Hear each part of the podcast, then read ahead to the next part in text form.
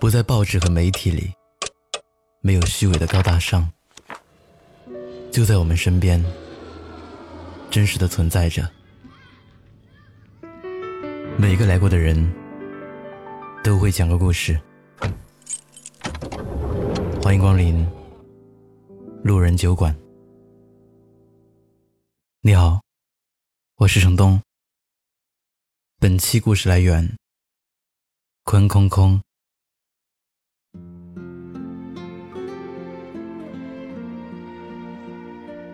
迷路时，越慌，越绕不出眼前的层峦叠嶂。只有沉着的向前走，才能尽早见到一马平川。上班刚到单位，同事阿玲就向我哭诉：年初时报名参加的资格考试成绩出来了，没过。更糟心的是，半年一评的优秀员工名单也出来了，阿玲还是没有找到自己的名字。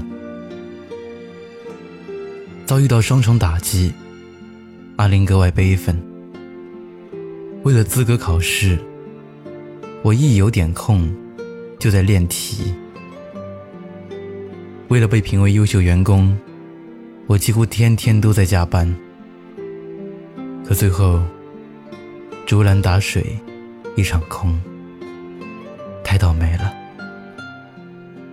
不过在我看来，他的落选倒是挺合理的。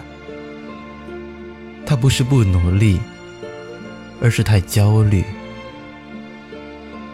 工作的时候，他记挂着考试，不时拿出书本，瞄上两眼知识点。下班的时候。因为当天的工作没有完成，只能加班再补上工作进度。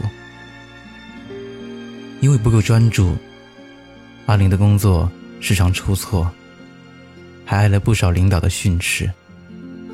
也因为大部分的学习时间都没能静下心来，所以知识点也觉得不牢固。两件重要的事情摆在他面前。他没有做好工作和学习计划，而是焦头烂额的抓瞎，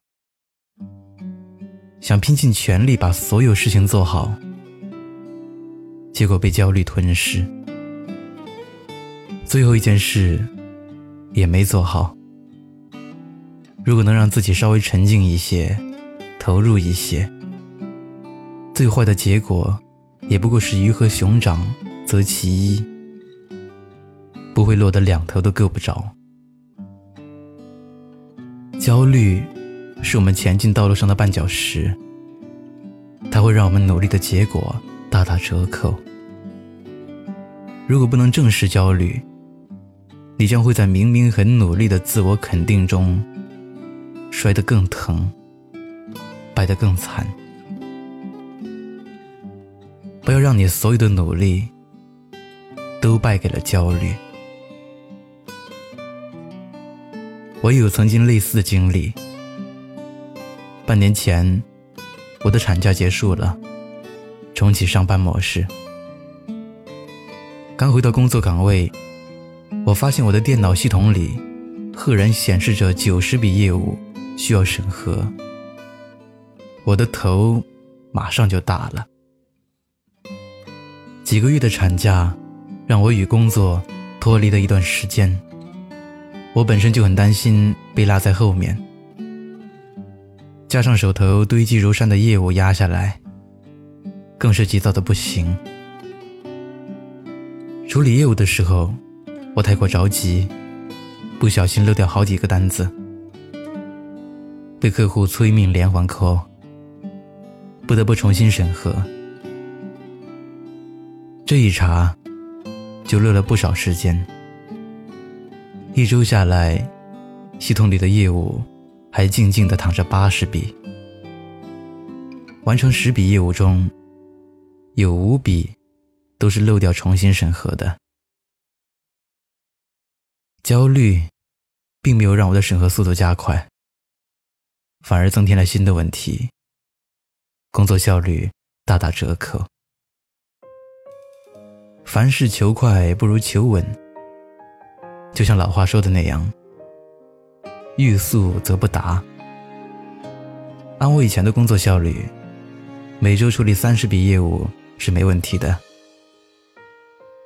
产假回来，我还没有进入状态，就急吼吼的想把落下的工作补上去，做出的成绩却连之前的一半都没达到。我给自己定了个计划，先按照产假前的标准，第一周处理三十笔业务，然后慢慢给自己加一点点量。第二周三十五笔，第三周四十笔，压力变小了，效率也提高了。我在第三周还没结束的时候，提前完成了囤积的工作。很多时候。我们在工作和生活中感到力不从心，其实不过是因为焦虑的情绪扰乱了我们的节奏而已。静下心来捋捋头绪，你会发现，其实也可以慢慢来，打败焦虑，你才能做回真正的自己。把一切事情都控制在自己手上的人。是不会被负面情绪所干扰的。你被焦虑压垮时，你就成了情绪的奴隶。生活永远是被动承受的。只有学会做自己的主人，才能掌控生活，主动寻找生活的突破口。想成为更好的自己，就得更好的管理自己的情绪。通往成功的路很漫长，急于求成只会让我们倍感失败。成功不是一蹴而就，努力也不是分分钟就能见到成效的。所以，收起你的焦虑，该学习的时候就认真学习，该工作的时候。就踏实工作，该放松的时候就安心休息。生活不是压在我们身上的陀螺，而是折射我们内心的反光镜。你淡定，生活就从容不迫；你焦虑，生活就狼狈不堪。每个人都想要进步的人生，都可以的。好好努力，慢慢来。要记得，迷路时越慌，越绕不出眼前的层峦叠嶂。只有沉着的向前走，才能尽早见到一马平川。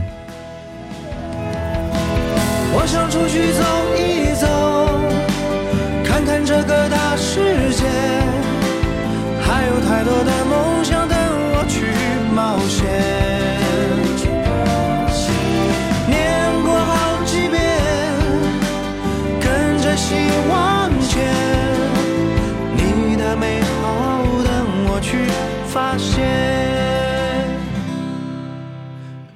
的美好等我去。